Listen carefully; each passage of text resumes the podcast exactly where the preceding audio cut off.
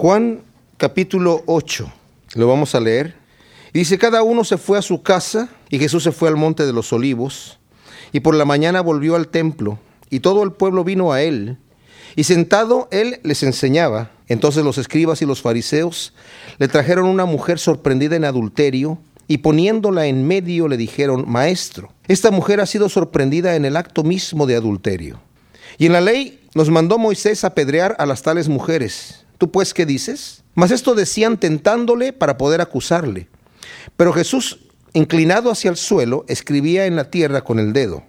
Como insistieran en preguntarle, se enderezó y les dijo, El que de vosotros esté sin pecado, sea el primero en arrojar la piedra contra ella. E inclinándose de nuevo hacia el suelo, siguió escribiendo en tierra. Pero ellos, al oír esto, acusados por su conciencia, salían uno a uno, comenzando desde los más viejos hasta los postreros, y quedó solo Jesús y la mujer que estaba en medio. Enderezándose Jesús y no viendo a nadie sino a la mujer, le dijo, Mujer, ¿dónde están los que te han acusado? ¿Ninguno te condenó? Ella dijo, Ninguno, Señor. Entonces Jesús le dijo, Ni yo te condeno, ve y no peques más. Este sector que está realmente comprendido desde el 53, del versículo 53 del capítulo 7, hasta el versículo 11 del capítulo 8, en los más antiguos manuscritos no aparece en el Evangelio de Juan. En algunos manuscritos aparece al final del Evangelio de Juan, en otros aparece en Lucas entre el capítulo 21 y entre el capítulo 22. Es obvio que no pertenece literalmente al Evangelio de Juan, este, esta sección que acabamos de leer, ¿verdad? Está en manuscritos posteriores como un agregado. Pero la mayoría, casi la totalidad de los eruditos bíblicos y de los que estudian las escrituras para ver la veracidad de ellas, están de acuerdo en que fue una historia verdadera, que había que incluirla en algún lado. Tal vez el mejor espacio hubiese sido entre el versículo 20, el capítulo 21 y el capítulo 22 de Lucas porque está dentro del contexto. Realmente no es algo que sucedió, pero no pertenece en sí a los escritos originales de los evangelios. Pero lo tenemos aquí, como dije, una, una situación que aconteció y la vamos a ver como tal. ¿Por qué digo esto? Porque el Señor tiene un, un discurso que va realmente desde el el versículo 52 del capítulo 7 y continúa en el versículo 12 del capítulo 8 y se va hasta el final del capítulo 8. Entonces, poniendo este sector aquí, hace como que este acontecimiento fue otro día, porque dice cada quien se fue a su casa y en la mañana siguiente estaba él enseñando, ¿verdad? En el templo. Pero no importa esos detalles, como dije yo, para mí son interesantes y me gusta ver cómo el Señor permite esas situaciones que para muchas personas serían una dificultad o la Biblia no es confiable. Por supuesto que es confiable. Y este acontecimiento está aquí. El Señor permitió que fuese incluido porque realmente es algo que sucede y nos deja ver claramente aquí el corazón del Señor. Este es algo bien interesante que va a suceder aquí. Es un acto muy especial. Se nos dice que el Señor está enseñando y mientras está enseñando en el templo, viene una compañía de religiosos de su época, supuestamente los que se creen los justos, los que se creen los que tienen la interpretación correcta. Pero hay un problema. Vienen estos hombres y traen a una mujer y dicen, poniéndola en medio, o sea, el Señor está hablando y estos hombres interrumpen la comitiva que viene y ponen a la mujer en medio, no importa lo que el Señor estuviera diciendo, interrumpiendo, le dijeron, maestro, esta mujer ha sido sorprendida en el acto mismo de adulterio. ¿Qué quiere decir esto? Que la sorprendieron en el acto mismo de adulterio. Fíjense el detalle. En la ley nos mandó Moisés apedrear a las tales mujeres. ¿Tú pues qué dices? Realmente la ley de Moisés sí decía que una persona que cometiese adulterio, la congregación de Israel la debían de tomar y sacar fuera del campamento de Israel, si estaban en el, cuando estaban en el desierto, o de la ciudad, cuando estuviesen ya establecidos, de donde estuviesen viviendo, fuera del lugar, y fuese muerto lapidado, o sea, a pedradas. Pero el hombre y la mujer, aquí solamente están trayendo a la mujer. Pareciera que le tendieron una trampa a esta mujer. Pareciera que de alguna manera lo planearon. ¿Cómo van a encontrar a la mujer en el mismo acto de adulterio. estos religiosos. Y que vayan, la tomen y la lleven. Difícil. Seguramente de alguna manera le tendieron una trampa, porque no traen al, al hombre ahí. En esta época había un libertinaje terrible en Israel porque Roma, con los emperadores que había tenido y que tenía en ese momento, y las costumbres que estaban eh, metidas ahí, que normalmente no apedreaban a casi nadie por adulterio, por una situación moral, no, no, no les hacía nada. Recordemos el detalle cuando eh, el Espíritu Santo visita a María y le dice que va a concebir del Espíritu Santo. Y María después de que la visita el ángel, se va a visitar ella misma a su prima Elizabeth se queda tres meses allá, que era Elizabeth, la madre de Juan el Bautista. Cuando regresan de nuevo a su casa, José la ve y cuando la ve José, ella ya estaba, tenía tres meses de embarazo. Y José no la había tocado. Entonces José dijo, no, esta mujer pues fue infiel. Todavía no estamos casados, pero estamos ya en el periodo de ese año de desposamiento, en donde ya se suponía que eran como, casi como si estuviesen casados, pero todavía no se había consumado el matrimonio. Y como él era justo, pensaba dejarla. Ahora, si la hubiera dejado José y ella hubiera quedado embarazada, no la iban a sacar afuera para apedrear, aunque normalmente en la ley de Moisés decía que eso es lo que se debía de hacer, pero no lo hubieran hecho. Pero sabemos la historia, José la tomó, se casó con ella y nadie dijo nada. Aquí le traen a esta mujer de una forma grosera, como dije yo, irrumpiendo, interrumpiendo, y están tentando a Jesucristo casi con el mismo tipo de tentación que le hicieron cuando le hicieron la pregunta de si era lícito darle tributo a César o no. Cualquier respuesta que diera, perdía. Si decía que, ok, era lícito darle tributo al César, todos los judíos que aborrecían pagar el tributo, la gente del pueblo que estaban escuchándolo, en ese momento dejarían de escucharlo. Y si decía que no, que no era lícito dar tributo a César, los herodianos que estaban ahí y los soldados romanos que lo estaban viendo, lo tomaban preso. Aquí porque es una pregunta capciosa también. Porque si él dice, sí, vamos a apedrearla, el pueblo se le echa encima porque ya no tenían esa costumbre. Hubiera dicho, oye, este tipo es un cerrado. Es un cerrado. No tiene, no tiene compasión, no tiene tolerancia ninguna. Claro que es lo que decía la ley. Pero si decía, no, no la pedren, no la pedren, déjenla en paz, no sean, ustedes si ya esa costumbre no está aquí, no la pedren. Ah, estás contradiciendo la ley de Moisés entonces tú. En ese momento los religiosos tendrían una posición legal, religiosa, para decir, este no puede ser el Mesías, porque el Mesías viene a cumplir la ley, no a quebrantarla. Le dicen, tú pues, ¿qué dices? Ahora, ellos ya saben, ellos ya saben lo que el Señor piensa en su corazón. Ellos ya saben que Jesucristo no va a decirles en este momento, sí, apedréenla, porque ellos saben que Él tiene compasión de la gente. Conocían que Él es misericordioso. Ya sabían hacia dónde se iba a inclinar. Estaban seguros que él no iba a decir vamos a apedrearla. Y de ese momento ellos iban a tener una forma legal, religiosa, para echarlo abajo como Mesías. Pero qué detalle, ¿no? Que conocían de él su misericordia y su amor. Porque los fariseos, esos religiosos, no eran así. Estos imponían las leyes y tú tienes que hacer esto y lo tienes que hacer porque sí. E imponían, el Señor mismo los criticaba y los condenaba diciendo, ustedes ni entran ni dejan entrar. Y ponen cargas sobre la gente, cargas que ustedes mismos no quieren mover con un dedo y la gente no las puede llevar esas cargas. Cargas que Dios no pone. ¿Qué hace el Señor? Esto decían tentándole para poder acusarle. Pero Jesús inclinado hacia el suelo escribía en tierra con el dedo. Qué interesante esto, ¿eh?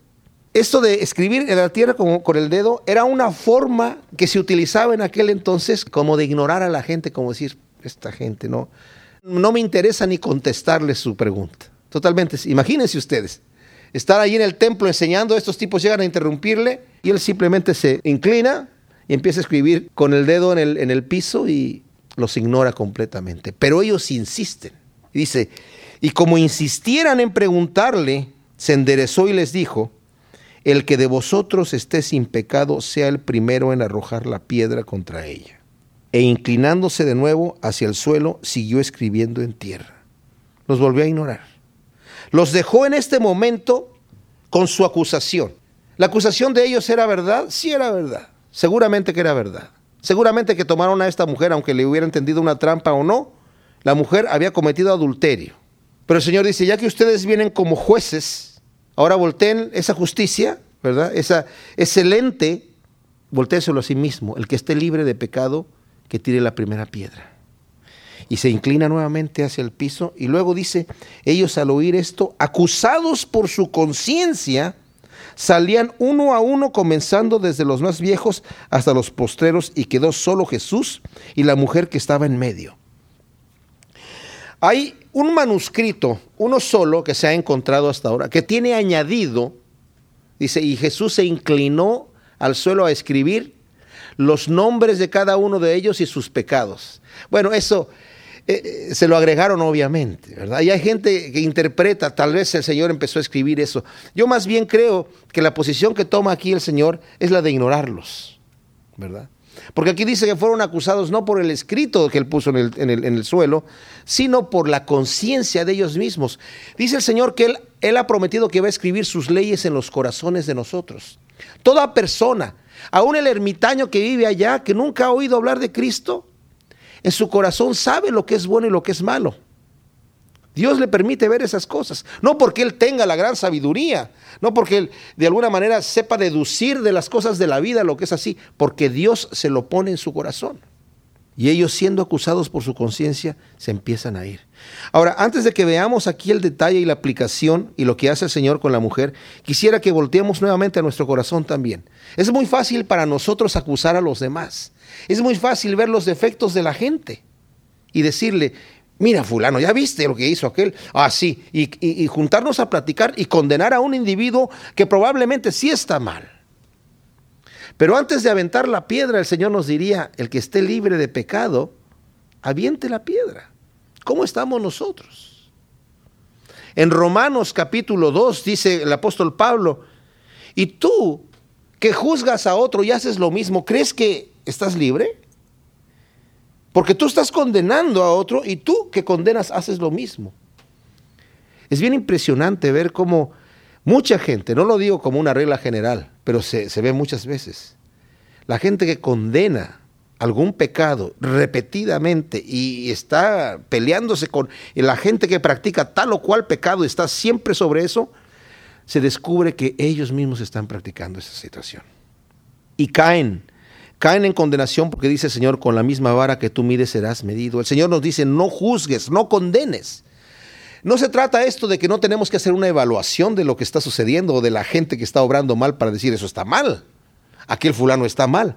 Pero yo tengo que ver mi propia vida y ver cómo estoy antes de aventar la piedra. Porque ciertamente no hay hombre que no peque. Se empezaron a ir uno por uno y dice que se quedó Jesús y la mujer que estaba solamente ellos. Ahora, esto no es literal. Él está en el templo. Hay mucha gente pasando por allí pero se está refiriendo al grupo de personas que estaban rodeando en ese momento el acontecimiento. Obviamente algunos de sus discípulos que estaban ahí antes escuchándolo se quedaron viendo el, el, incidente, pero estos hombres habían llegado y se habían puesto en medio y toda esta situación sucedió allí y cuando se fueron estos hombres, la mujer se quedó ahí sola, los que lo rodeaban, los que estaban rodeando a la mujer, para apedrearla, se fueron y hubo un espacio que se quedó ahí. De manera que cuando él se, se endereza, tal vez los discípulos están alrededor viendo lo que va a suceder, pero la mujer en medio está sola. Y le dice, mujer, ¿en dónde están tus acusadores? ¿Dónde están los que te acusaban? Y ella dice, se han ido, Señor. Ninguno entonces te condena, ninguno. Y le dice, Señor, ni yo te condeno. Ve y no peques más. Saben, esta mujer era una adúltera. Pero no necesitaba que el Señor le dijera, mujer adúltera, ¿viste los problemas que me metes y en las vergüenzas que me metes tú? ¿Cómo fue que te llegaron a sorprender en adulterio? ¿Por qué no aprendes? ¿No has leído en la, en la, palabra de Dios que cometer adulterio es un pecado que se debía haber castigado por, por lapidación, verdad? Pero hoy te salvé la vida. Vete por ahí, no te quiero volver a ver más. No. Saben, el pecador no necesita que le digan que es pecador, ya lo sabe. El borracho no necesita que le digan que es borracho. El asesino no necesita que le digan que es asesino. El mentiroso no necesita que le digan que es mentiroso. Jesucristo cuando vino a nosotros, a nuestra vida, no nos vino a pegar con un mazo en la cabeza, pecador, pecador, pecador, arrepiéntete. Eso era lo que hacían los religiosos de su época. la gracia y la, y la, y la bondad de Dios que abrió hacia nosotros sus brazos y sus manos de perdón, fue la atracción que nos dio el Señor hacia Él. Indignos somos. Esta mujer era indigna del perdón. El Señor le dice, ni yo te condeno. ¿Por qué le dice ese Señor? Porque también había dicho anteriormente, el Señor no vino a condenar el mundo. Se lo dijo a Nicodemo. Porque el Hijo de Dios no ha venido a condenar al mundo, sino para que el mundo sea salvo. ¿Quién es digno de condenación? Todos, todos los hombres y todas las mujeres, todos los humanos somos dignos de condenación. Pero Él no vino a condenar al mundo, lo vino a salvar. Vino, y el Señor sabe que somos pecadores. De hecho, nosotros pecamos porque somos pecadores. No es que somos pecadores porque pecamos y eso nos hizo convertirnos en pecadores. Nacemos pecadores. Por naturaleza pecamos. Al niño cuando es chiquito no hay que enseñarle a mentir, ni a, ni ni a manipular a sus padres, ni a tratar de, de ser envidioso con sus juguetes. El niño es así cuando crece. Hay que corregirlo y enseñarle las virtudes y los valores de Dios. Tremenda historia esta que vemos aquí. Nos deja ver el corazón del Señor y la intención. Y otra vez Jesús les habló diciendo, yo soy la luz del mundo. El que me sigue no andará en tinieblas, sino que tendrá la luz de la vida. Esa es una declaración tremenda que el Señor está diciendo aquí. Y yo creo que iba a seguir hablando de algo bien especial y, la gente lo, lo interrumpen. Eh, los, que están escuchando, los fariseos, le dijeron, entonces, tú das testimonio acerca de ti mismo, tu testimonio no es verdadero, y, siguen con un argumento que no tiene nada que ver con lo que él está hablando, que lo vamos a ver enseguida, de una forma grosera. Pero esto que acaba de decir el Señor en este versículo es muy profundo. Dice, yo soy la luz del mundo. Quiero recordarles nada más, voy a voltear aquí al principio del Evangelio de Juan, en el capítulo 1. Dice, en el principio era el verbo y el verbo era con Dios y el verbo era Dios. Este era en el principio con Dios y todas las cosas por Él fueron hechas y sin Él nada de lo que ha sido hecho fue hecho. En Él estaba la vida y la vida era la luz de los hombres. La luz en las tinieblas resplandece y las tinieblas no prevalecieron contra ella. ¿De qué luz está hablando? Aquí también en el, capítulo 3 y el versículo 19 dice, y esta es la condenación, que la luz vino al mundo y los hombres amaron más las tinieblas que la luz, porque sus obras eran malas. Porque todo aquel que hace lo malo aborrece la luz y no viene a la luz para que sus obras no sean reprendidas. Mas el que practica la verdad viene a la luz para que sea manifiesto que sus obras son hechas en Dios. Y luego acá, en la primera carta de Juan, en el capítulo 1, Versículo 5 dice, este es el mensaje que hemos oído de él, el mismo Juan. Y os anunciamos, Dios es luz y no hay ningunas tinieblas en él. Si decimos que tenemos comunión con él y andamos en tinieblas, mentimos y no practicamos la verdad. Pero si andamos en luz, como él está en luz, tenemos comunión unos con otros y la sangre de Jesucristo, su Hijo, nos limpia de todo pecado. Si decimos que no tenemos pecado, nos engañamos a nosotros mismos y la verdad no está en nosotros. Pero si confesamos nuestros pecados, Él es fiel y justo para perdonar nuestros pecados y limpiarnos de toda maldad. Si decimos que no hemos pecado, le hacemos a Él mentiroso y su palabra no está en nosotros. Todo esto lo he leído porque quiero que sepamos a la luz a la que se refiere aquí el Señor. Es una luz que cuando la enciende al ver nuestros pecados nosotros nos sentimos mal. Cuando venimos al Señor, el Señor nos mete como si fuésemos en un quirófano. Ustedes han visto cómo los médicos, los cirujanos, cuando están a punto de hacer una operación, una cirugía, tienen unas luces tremendas ahí para ver todo exactamente con detalle lo que está sucediendo ahí. Y el Señor enciende esa luz en nuestra vida no para que Él vea, Él ya sabe lo que nosotros somos, pero para que nosotros veamos, porque nosotros estamos en tinieblas y no sabemos cómo estamos. Él enciende esa luz y esa luz nos da vergüenza de ver nuestra vida pecaminosa, pero el Señor nos limpia en cuanto nosotros reconocemos nuestro problema. ¿Qué hubiera pasado si esa mujer adúltera hubiera dicho, yo no he hecho nada, negando? Ella no dijo nada, estaba avergonzada allí. Ella dice, ninguno te condena, no, pero es que yo no estaba haciendo nada, no. Se quedó callada, avergonzada, no, ninguno me condenó. Y esa vergüenza la vio el Señor. Saben, el Señor ve nuestros corazones. No tuvo que decir perdóname. No, no tuvo que decir estoy avergonzada de lo que hice. El Señor vio eso y le dijo, ni yo te condeno, ve y no lo vuelvas a hacer. Y el Señor está diciendo, dentro de esta situación, de esta emoción, imagínense ustedes, si es que el acontecimiento pasa en este momento, y dice, yo soy la luz del mundo. El que a mí me sigue no andará en tinieblas, sino que tendrá la luz de la vida. El que a mí me sigue, dice el Señor, no va a andar tropezando, no se va a andar cayendo. El que a mí constantemente me sigue, y Juan hace hincapié en una y otra y otra escritura, a través de todo su evangelio y a través de sus cartas, en permanecer en Jesucristo.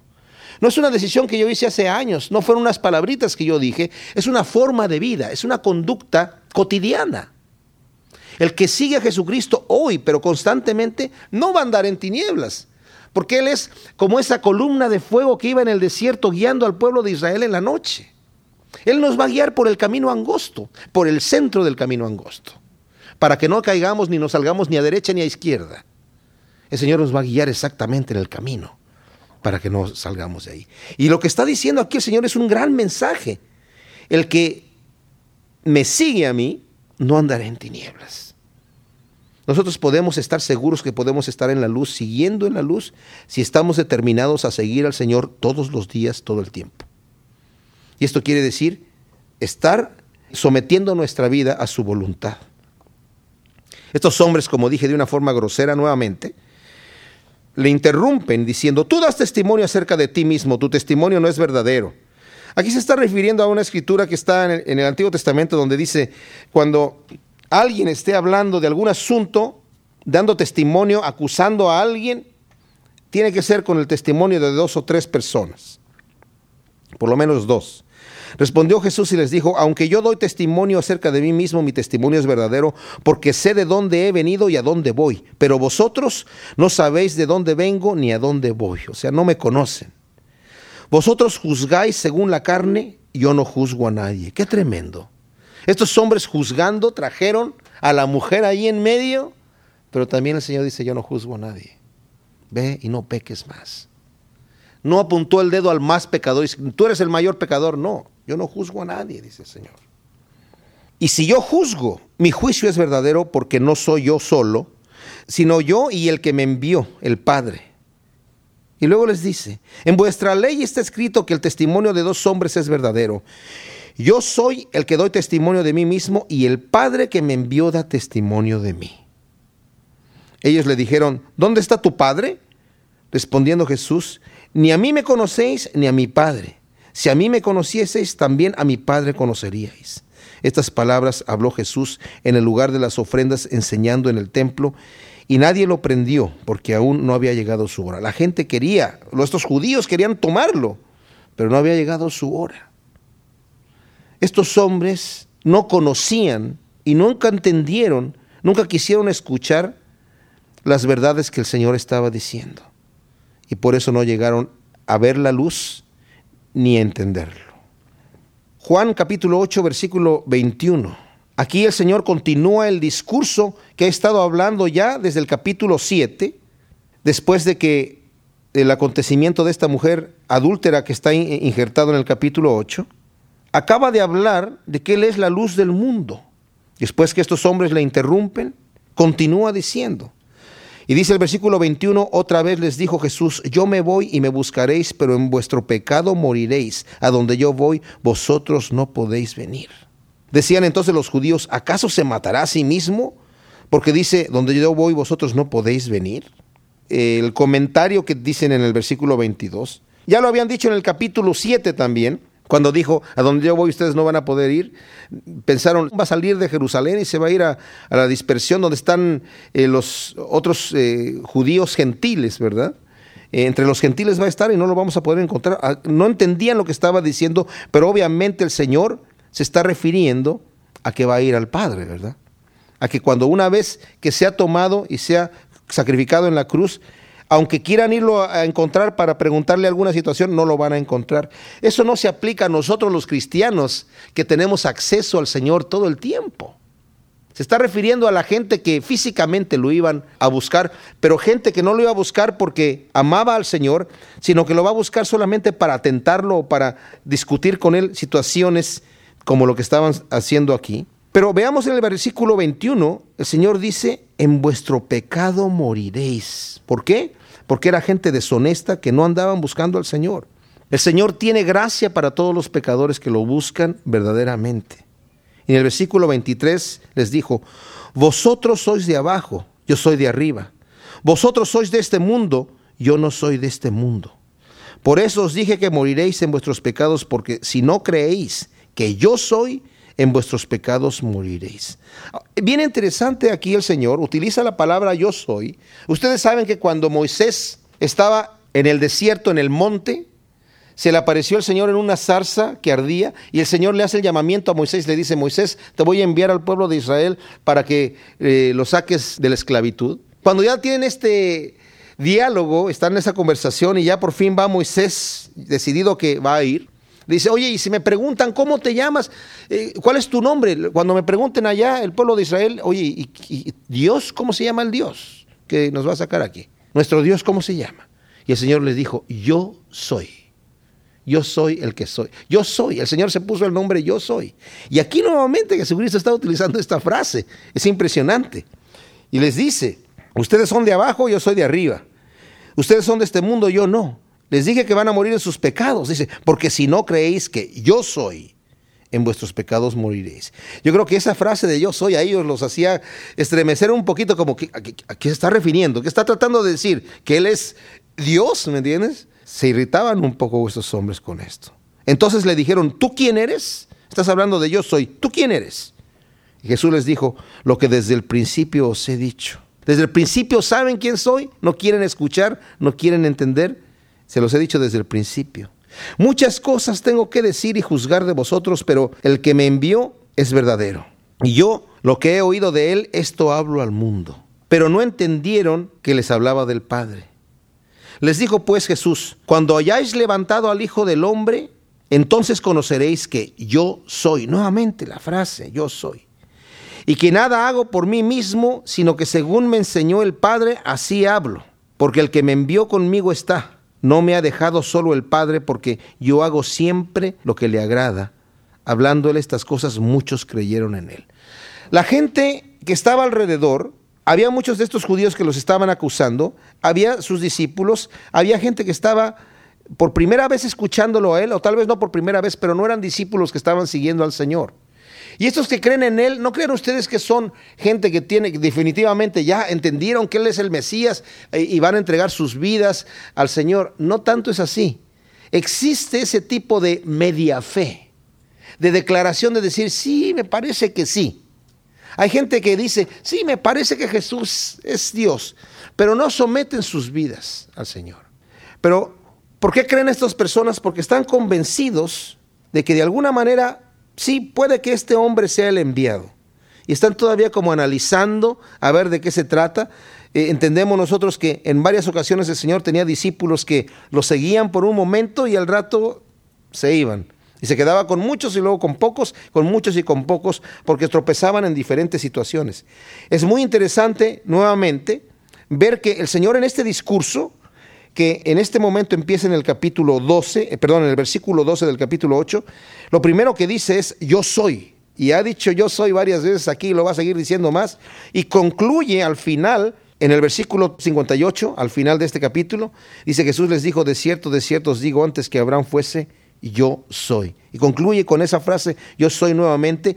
Y esto que está contenido en medio es bien interesante. Juan es el único que hace mención de estas cosas tan profundas que conviene leerlas más adelante también cuando estamos solos en nuestra casa, pidiéndole al Señor que nos dé sabiduría para entender, porque son cosas profundas que no se pueden ver en un solo estudio bíblico así nada más. Son cosas en donde el Señor está hablando a nuestro corazón.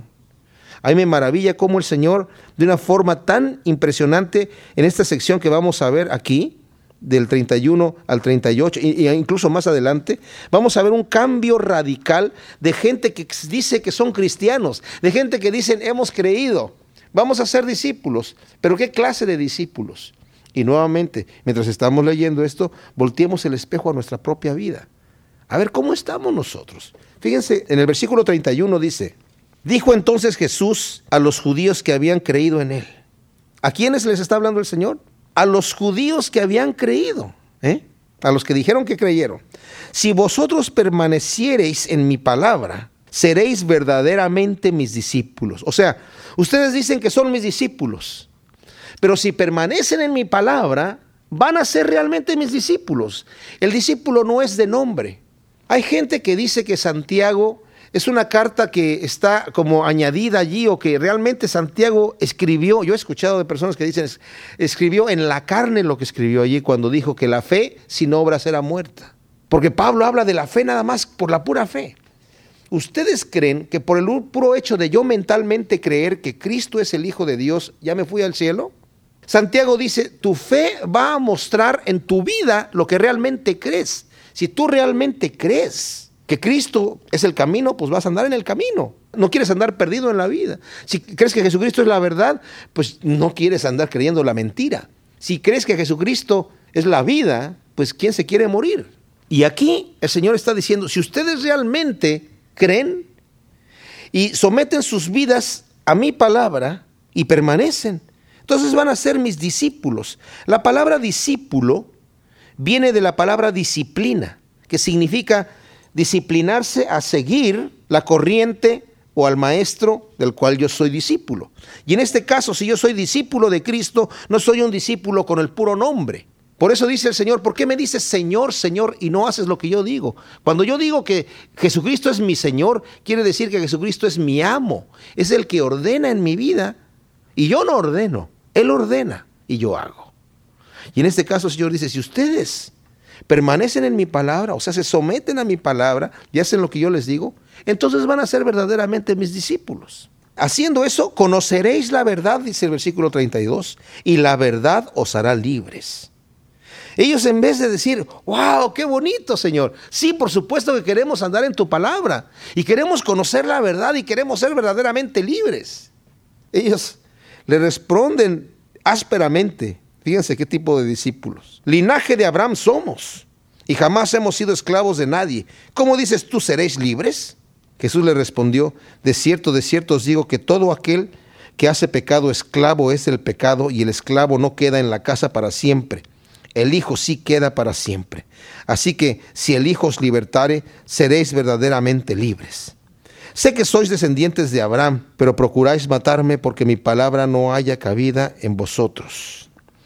Yo hablo lo que he visto cerca del Padre y vosotros hacéis lo que habéis oído cerca de vuestro Padre.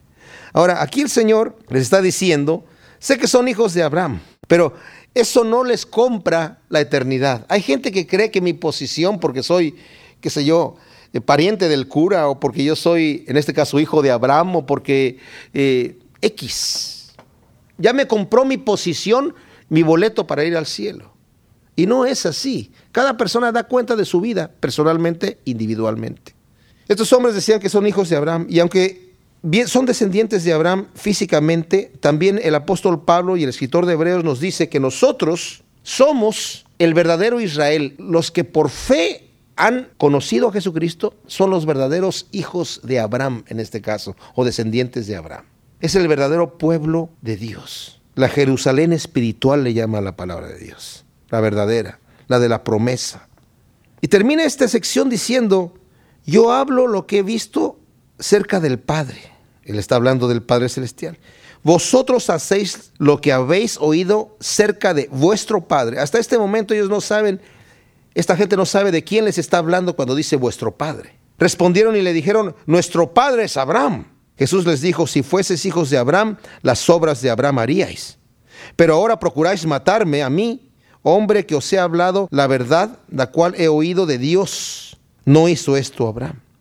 Qué tremendo. El Señor les está hablando a la gente, a toda la gente, también a los judíos que están allí, los que lo están acusando pero también los que están creyendo, porque estas palabras, dice aquí, se las estaba dirigiendo a, los que dijeron que creyeron. Y en este momento ya están en un conflicto, porque realmente su fe no fue una fe genuina. Dice, ustedes me están procurando matar. Esto no lo hizo Abraham. Vosotros hacéis las obras de vuestro padre. Entonces le dijeron, nosotros no somos nacidos de fornicación, un padre tenemos que es Dios. Ahora, aquí voy a hacer un paréntesis porque hay unos comentarios muy raros que pretenden y sugieren decir que este versículo, y lo sacan solamente de este versículo, estaban sugiriendo estos hombres que Jesucristo había nacido de fornicación. ¿Por qué? Porque según esos comentarios dicen que tal vez se corrió la voz de que María estaba embarazada ya a los tres meses cuando se casó con José, quién sabe cómo estaba la cosa allí. Eso es mentira.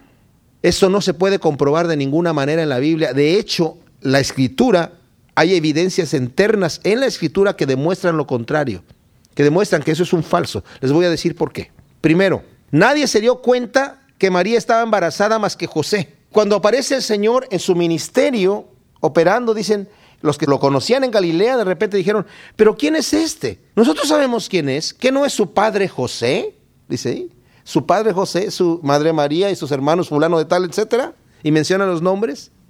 Cuando vemos al final de la genealogía que está en el capítulo 3, 23, dice, Jesús mismo al comenzar su ministerio era como de 30 años, hijo según se creía de José hijo de Elí, hijo de Matad, y continúa con la genealogía. O sea, hijo según se creía.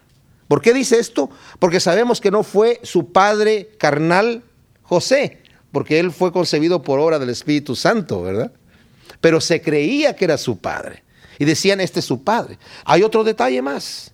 En el capítulo 23 de Deuteronomio decía que cualquier bastardo, entendemos por bastardo cuando no se sabe quién es su padre, cualquier bastardo estaba excluido de la congregación de Israel hasta la décima generación. Esa era la ley. Si esto hubiera sido así, aunque no se hubiera practicado en aquella época, si los fariseos hubiesen entendido ellos que Jesús, su padre no fue José y que nació quién sabe de quién, sería un bastardo. Y eso sería suficiente acusación para decirle, tú no puedes ser el Mesías de ninguna manera. Y no solamente no puedes ser el Mesías, no tienes derecho a entrar en la sinagoga y abrir los libros y empezar a predicar. Salte de aquí del templo. Lo hubieran sacado, pero no es así. O sea, esos comentarios hay que ignorarlos. Por eso es muy bueno leer la Biblia y dejar que la Biblia hable por sí misma. De eso no estaban hablando. De hecho, eh, no se refieren a sus propios padres. Aquí dicen, nosotros no hemos nacido de fornicación porque un padre tenemos que es Dios. ¿Cuál es el contexto aquí? En las adoraciones a los dioses falsos a los demonios que realmente estaban adorando demonios, como los Baales y Astarot, etcétera, diferentes ídolos que adoraban los pueblos que vivían antes de los judíos ahí, y los judíos también entraron a adorar a esos ídolos por un tiempo. Muchas de sus adoraciones tenían orgías en esas adoraciones. Y la gente que nacía de eso se les llamaba hijos de fornicación. O sea, aquí literalmente ellos están hablando, nosotros no hemos nacido por una situación así. Tenemos un padre Abraham, estamos en lo recto, nuestro padre es Dios. Fíjense, se está refiriendo a su padre como Dios. No decimos, tenemos un padre legal, aquí tenemos nuestro, nuestro pedigrí, esto es lo que nosotros somos. No, tenemos nuestra genealogía escrita, nuestro árbol genealógico, no. Se están refiriendo a la situación espiritual, los mismos que están aquí hablando, y dice, tenemos un Padre que es Dios. Jesús entonces dijo, si vuestro Padre fuese Dios, ciertamente me amarías, porque yo de Dios he salido y he venido pues no he venido de mí mismo, sino que Él me envió. ¿Por qué no entendéis mi lenguaje? Porque no podéis escuchar mi palabra. Esta palabrita aquí, este versículo aquí 43 es vital en toda la escritura, en todo el Evangelio. ¿Por qué no entendéis mi lenguaje? Porque no podéis escuchar mi palabra. La gente que no quiere recibir el Evangelio y que no lo entiende, ¿por qué no lo entienden? Porque no pueden recibir la palabra, no la pueden escuchar, no la quieren escuchar. Cierran los ojos y se mantienen ciegos, cierran los oídos y se hacen sordos y quedan sordos. Vosotros sois de vuestro padre el diablo. Ya directamente el Señor los acusa ahí. Vosotros sois de vuestro padre el diablo y los deseos de vuestro padre queréis hacer. Él ha sido homicida desde el principio y no ha permanecido en la verdad porque no hay verdad en él. Cuando habla mentira de suyo habla porque es mentiroso y padre de mentira. Y a mí, porque digo la verdad, no me creéis. ¿Quién de vosotros me redarguye de pecado? Pues si digo la verdad, ¿por qué vosotros no me creéis? El que es de Dios las palabras de Dios oye. Por eso no las oís vosotros porque no sois de Dios. Otro versículo clave. El que es de Dios, las palabras de Dios oye, por eso no las oís vosotros porque no sois de Dios. Ahora, esto no pensemos nosotros que Dios ya nos marcó desde el principio, este es de Dios y este no. Y Dios me hizo para que escuchara las palabras y aquel lo hizo para que fuera sordo. No. Uno se hace sordo a sí mismo, uno escoge, uno escoge su destino en cierta manera. Dice el Señor, mis ovejas oyen mi voz y me siguen. Es otro tipo de interpretación de este pasaje. Saben, en Israel, bueno, eso sucede en, muchos lugares, pero en Israel es muy pintoresco ver esto, porque uno va hasta el día de hoy y puede encontrarse con unos pastores que traen sus rebaños de oveja y vienen caminando y se juntan y los rebaños se juntan, todas las ovejas están mezcladas. Y van platicando los pastores felices de la vida. Y cuando ya llegan a separarse, cada uno se va y, y, sigue llamando a sus ovejas y las ovejas van siguiendo, escuchan la voz de su pastor y se separan y siguen cada una a su pastor y conocen la voz del pastor. Y los pastores no tienen que estar, oye, ya se nos mezclaron, a es la mía, es la tuya. La oveja sigue a su pastor.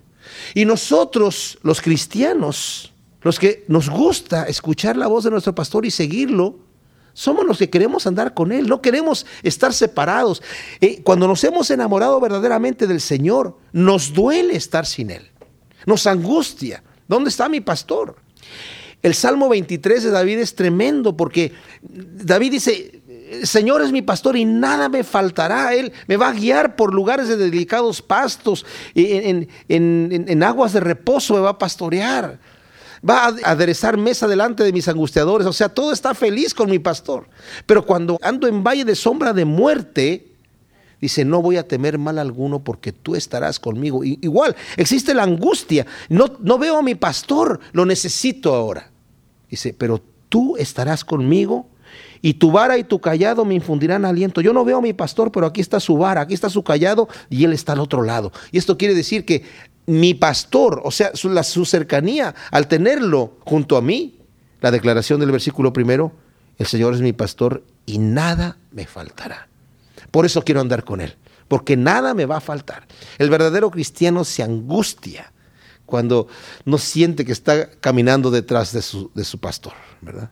Por eso dice aquí, el que es de Dios, las palabras de Dios oye. Por eso no las oís vosotros, porque no sois de Dios. Respondieron entonces los judíos y le dijeron, ¿no decimos bien nosotros que tú eres samaritano y que tienes demonio? No le están diciendo literalmente tú eres un samaritano y tú eres un endemoniado. Era una forma de insultarlo. Era una forma de decirle estás loco pero con insulto. No le están literalmente diciendo eres un endemoniado. Eres un samaritano. Eso de tienes demonio quiere decir estás loco. El insulto más bien fuera como decirle samaritano, ¿verdad? En lo del tienes demonio es estás loco. Jesús responde y dice en el versículo 49, yo no tengo demonio, o sea, no estoy loco. Antes honro a mi Padre y vosotros me deshonráis. Pero yo no busco mi gloria, hay quien la busca y juzga. De cierto, de cierto os digo que el que guarda mi palabra nunca verá muerte. Nuevamente, palabras de vida. El que guarda mi palabra nunca verá muerte. Nos sigue hablando el Señor de la permanencia. Saben, es imposible para nosotros guardar la palabra de Dios en nuestras propias fuerzas. Pero cuando le pedimos a Dios que Él nos dé la fortaleza para guardarla, la podemos guardar. Porque es a través del poder de su Espíritu Santo que nosotros guardamos su palabra no en nuestras propias fuerzas, sino en sus fuerzas. Entonces los judíos le dijeron, ahora conocemos que tienes demonio, o sea, que estás loco. Abraham murió y los profetas, y tú dices, el que guarda mi palabra nunca sufrirá muerte. ¿Eres acaso mayor que nuestro padre Abraham, el cual murió? Y los profetas murieron. ¿Quién te haces a ti mismo? Respondió Jesús, si yo me glorifico a mí mismo, mi gloria nada es. Mi Padre es el que me glorifica, el que vosotros decís que es vuestro Dios. Pero vosotros no le conocéis, mas yo le conozco. Y si dijere que no le conozco, sería mentiroso como vosotros, pero le conozco y guardo su palabra. Cuando dice aquí arriba, le están diciendo, Abraham murió y los profetas murieron. ¿Quién te haces a ti mismo? Porque dices que el que guarda mi palabra nunca sufrirá muerte. La palabra muerte, aquí, ¿saben? Está hablando de una muerte real. Cuando nosotros creemos en Cristo, dice, hemos pasado de muerte a vida. Hay una muerte mayor que la del cuerpo físico y es la muerte espiritual. Es la muerte segunda que la Biblia le llama en Apocalipsis, que es la condenación eterna. ¿Me entienden? La muerte segunda, la verdadera muerte. La condenación eterna es en donde van a estar la gente muriendo eternamente y no van a terminar de morir. Saben, nosotros le tememos a la muerte. Hay una canción, un blues en inglés, que dice, todo el mundo quiere irse al cielo, ¿verdad? Pero nadie se quiere morir. Pero, ¿por qué? Porque el proceso de pasar por la muerte nos angustia. Si bajara un ángel de Dios aquí y nos dijera, va a ser el momento esta noche donde el Señor se los va a llevar a la gloria eterna. ¿Cuáles de ustedes quieren irse a la gloria a través de una muerte hoy en la noche o cuáles quieren simplemente ser transformados? ¿Quién va a decir yo me muero? Nadie, porque no queremos pasar por ese momento doloroso de la muerte. Aunque hay unas muertes que no duelen, igual nos, no estamos diseñados para que nos guste la muerte de alguna manera, ¿me entienden? Pero la condenación eterna es una muerte angustiosa que nunca la persona se termina de morir. Se está muriendo. Esa se llama la segunda muerte. Aquí el Señor dice, el que cree en mí ha pasado ya de muerte a vida, nunca va a morir. El, hecho de que yo, este cuerpo se, se, siembre, como dice la Biblia, es un cuerpo que es sembrado en la tierra y van a ser una nueva planta, no es la muerte, es simplemente una transformación. El cristiano muere en paz, muere descansando y se va en los brazos del Señor, no sabe ni cómo de repente ya está, ya se lo están llevando, ¿verdad? Al cielo. Tremendo. En paz, en paz. No es, ay, ¿qué me va a pasar? ¿A dónde me voy? ¿Qué me va a suceder? Volviendo al versículo 54, cuando le dicen aquí, ¿quién te haces a ti mismo? Responde Jesús, si yo me glorifico a mí mismo, mi gloria nada es. Mi Padre es el que me glorifica, el que vosotros decís que es vuestro Dios, pero vosotros no le conocéis, mas yo le conozco. Y si dijere que no le conozco, sería mentiroso como vosotros, pero le conozco y guardo su palabra. Abraham vuestro Padre se gozó de que había de ver mi día y lo vio y se gozó. Entonces le dijeron los judíos, ¿aún no tienes 50 años y has visto a Abraham? Jesús les dijo, de cierto, de cierto os digo que antes que Abraham fuese, yo soy. Nuevamente la palabra yo soy. Antes que Abraham fuese, yo soy. No, yo fui, yo era. Yo nací antes que Abraham. No, yo soy. He sido siempre. Ahora, tomaron piedras para arrojárselas, dice aquí, ¿verdad? El versículo 59. Pero Jesús se escondió y salió del templo y atravesando en medio de ellos se fue. No era su momento de cualquier manera. Pero ellos tomaron piedras, ¿saben por qué? Porque se dieron cuenta de lo que estaba hablando. Él se está haciendo a sí mismo Dios. Está diciendo, antes de que Abraham fuera, yo soy. A estas personas les ofendió escuchar la voz de Jesucristo diciendo que Él era Dios. Y a todos los que no son de Dios, hoy en día también les ofende escuchar la voz de Jesucristo. Y quieren callarla. En nuestra sociedad quieren callar la voz. No quieren oír. Les molesta que se hable de Jesucristo. Esos son los que no son de Dios. Nosotros tenemos que ser valientes, tenemos que ser luz en medio de las tinieblas en estos tiempos, en donde como representantes de Jesucristo, ¿verdad? Debemos levantar la bandera y decir, yo soy cristiano, o sea, yo, las cosas tienen que hacerse como son, que no nos dé vergüenza. Señor tiene grandes cosas para cada uno de nosotros. Cuando nosotros levantamos la cabeza y decimos, en el nombre del Señor hacemos las cosas, ¿verdad? Gracias Señor te damos por tu palabra, te pedimos nuevamente que impregnes nuestro corazón, Señor, de amor y de entrega, Señor, de reverencia, de sinceridad, de poder traer nuestras vidas delante de ti, sabiendo que tú tienes para nosotros lo mejor. Te amamos, Señor, tremendamente y queremos vivir para ti fieles. En el nombre de Cristo Jesús. Amén.